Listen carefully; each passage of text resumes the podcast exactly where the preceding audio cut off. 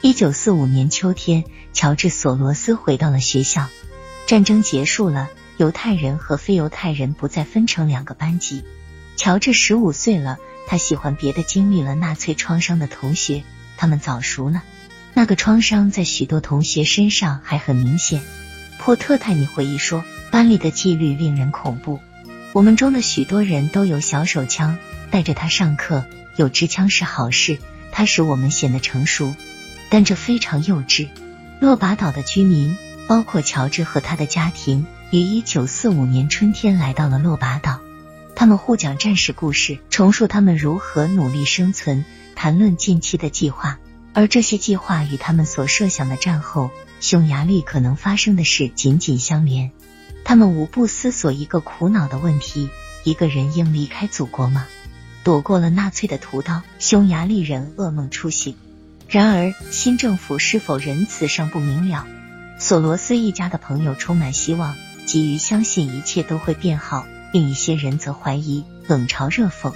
他们只要还能拿到护用，就随时准备卷起铺盖离开。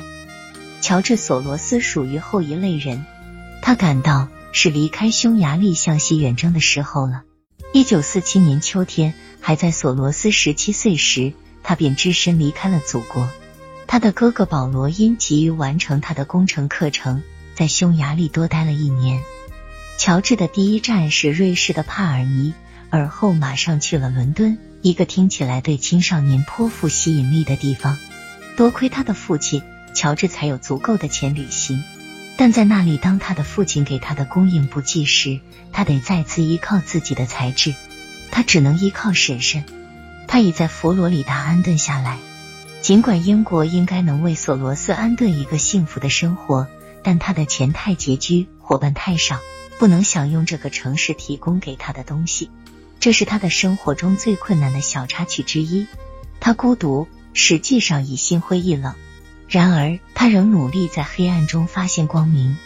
坐在伦敦的一个咖啡馆里，他半带幽默的思量：“我在这里已举步维艰，那不是一种奇妙的感受吗？”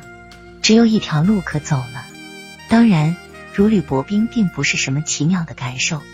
一个十八岁的男孩所能做的只是打零工，期待着他的好运降临。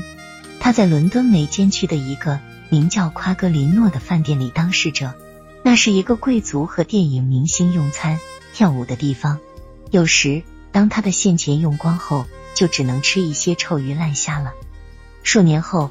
他回想起当时，他甚至羡慕一只猫，因为它有沙丁鱼吃，而他没有。临时工作完了还是临时工作。一九四八年夏天，他作为互助项目的一部分，转到了一家农场打工。他当时组织了一次罢工，使农场主按工复仇，而不是以田计仇。由于索罗斯的努力，他和其他雇佣工人得到了较多的收入。在塞夫奥尔克，他收摘苹果。他也干过家庭漆匠，以后还常向朋友们吹嘘说自己是一个不错的画家。零工、贫穷、孤独，事实上无乐趣可言。后来的许多年里，乔治都不能抹去这些可怕的记忆。